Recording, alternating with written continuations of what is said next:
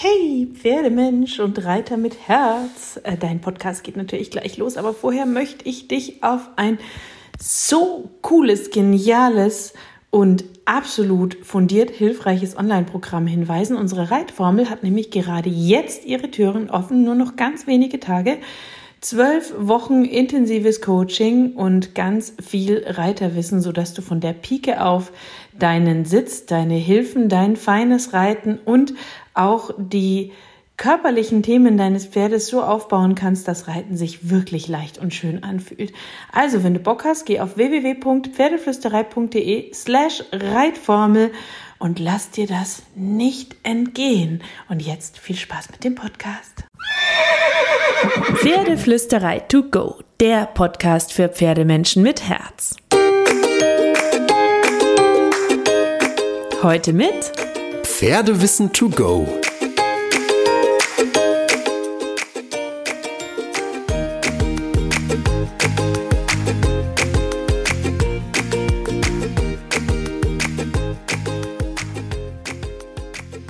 Hallo und einen wunderschönen guten Morgen. Ich hoffe, du hattest auch diese Woche wieder so viele glitzernde und flitternde Momente mit deinem Pferd und ganz viel Magie.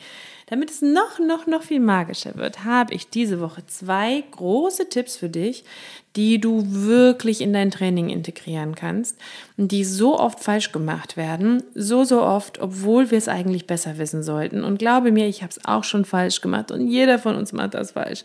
Deswegen so, wenn du das beachtest, diese Trainingstipps, dann garantiere ich dir, wird es besser und schöner und harmonischer und glamouröser und glitzernder und magischer mit deinem Pferd laufen.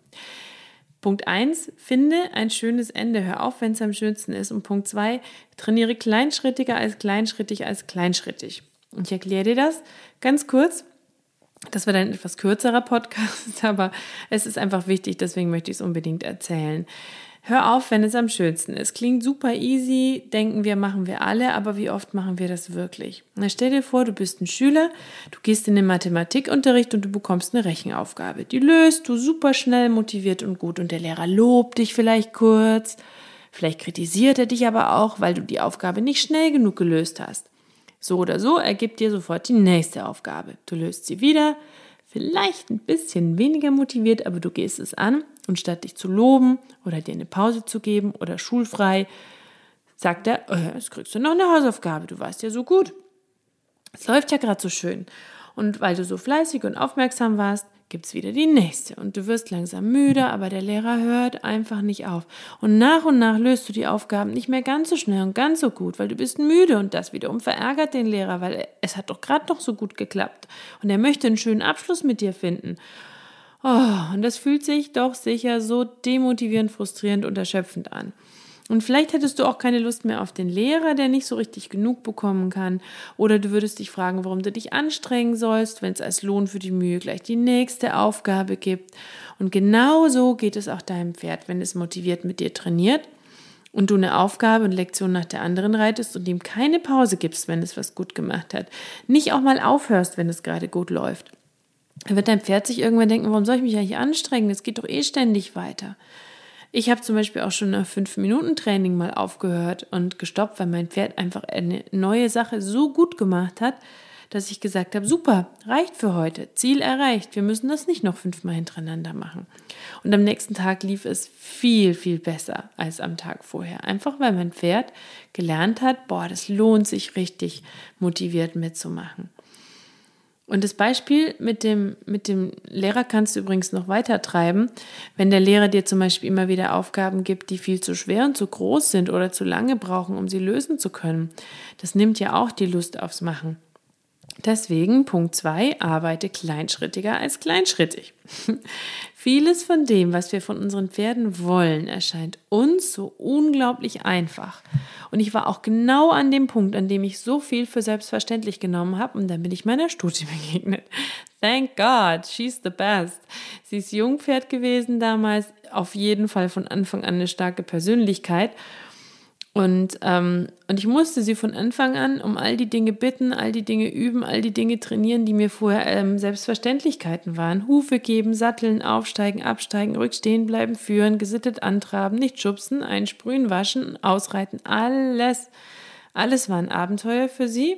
Und gleichzeitig war alles auch so, dass sie als ähm, durchaus sehr kontrollbewusstes Pferd gar nicht gerne mitmachen wollte am Anfang, weil sie immer dachte, was bringt mir das, wenn ich mitmache? Und ähm, warum soll ich da mitmachen? Und das bringt mich aus der Balance und da muss ich mich benehmen und da muss ich konzentriert sein und das will ich alles nicht. Und wir mussten uns das mühsam, langsam, kleinschrittig und liebevoll erarbeiten. Und ähm, ich habe dadurch gelernt, dankbar zu sein für alles, was die Pferde mir geben, nichts als Selbstverständlichkeit zu betrachten, Pferde besser zu lesen und meine Kommunikation extrem ähm, an sie anzupassen oder zumindest es zu versuchen, meine Wünsche anzupassen, meine Körpersprache und mich immer wieder zu optimieren und vor allem kleinschrittig zu trainieren. Wir wollen viel zu viel von den Pferden, haben zu große Erwartungen, erklären ihnen Trainingsschritte oft zu geringfügig, zu groß Dabei kannst du langfristig so viel schneller, so viel mehr erreichen, wenn du möglichst kleinschrittig startest. Und manches wird einem so langsam vorkommen und du wirst vielleicht ungeduldig oder kannst dir nicht vorstellen, dass noch kleinere Schritte möglich wären. Aber glaub mir, du kannst jeden einzelnen verdammten Trainingsschritt immer noch kleiner und kleiner und kleiner zerlegen und aufdröseln und für dein Pferd aufspalten. Ähm, ich mache das auch gerne mal so, wenn ich neue Aufgaben habe, dass ich am Anfang auf einem Zettel und jetzt in meinem Kopf mir diese Aufgabe in Einzelschritte zerlege und überlege, wie ich die sinnvoll aneinander reihen kann, um die Aufgabe so aufzubauen, dass ein Schritt auf den nächsten folgt. Und da muss auch nicht alles direkt in der ersten Übungseinheit hinhauen. Das kann man nach und nach machen. Und die neuen Einzelschritte immer einbauen, wenn in dem anderen Schritt eine Routine entstanden ist und das Pferd verstanden hat, was wir von ihm wollen. Und dann wird das Pferd so viel schneller lernen als bei zu großen Schritten. Warum? Du kannst dein Pferd mehr loben. Es gibt weniger Missverständnisse, weniger Frust, wenn die einzelnen Schritte klarer sind und du sie konkreter erklären kannst. Wenn du sie logisch und sinnvoll aufbaust, ist jeder Teilschritt für dein Pferd weniger schwer. Es wird dir lieber folgen. Und am Schluss kannst du das Ganze zu einem richtig schönen Puzzle zusammensetzen. Deswegen füge Tipp 1 und Tipp 2 zusammen, pack noch ein bisschen Wissen, Liebe, Zeit und Gefühl dazu und dann hast du schönes Pferdetraining. Wenn dein Pferd etwas gut macht, super, hör auf, anstatt noch mehr Perfektion zu wollen. Oft kippt das Ganze nämlich und es wird eher schlechter. Gerade wenn du was Neues trainierst. Lob dein Pferd viel, sei dir klar über seine Anatomie und Biomechanik, zumindest in den Grundzügen. Ähm, sei geduldig, kleinschrittig, ähm, und, und ähm, hör auf dein Gefühl, agiere gefühlvoll, dann glaube ich, kann wenig schiefgehen zwischen dir und deinem Pferd. So als ähm, kleiner, ähm, weiß ich nicht, äh, mein kleines übliches Wort zum Dienstag, habe ich manchmal das Gefühl. Wollte ich dir diese zwei Tipps einfach nochmal ans Herz legen, weil irgendwie wissen wir sie oft auch, manchmal vielleicht auch nicht, aber vergessen sie im Alltag gerne. Deswegen, das ist Glitzern mit deinem Pferd und hab ganz viel Magie mit vielen kleinen Schritten, viel Lob, viel Liebe. Und natürlich, kraul deinem Pferd einmal dick und fett das Fell von mir.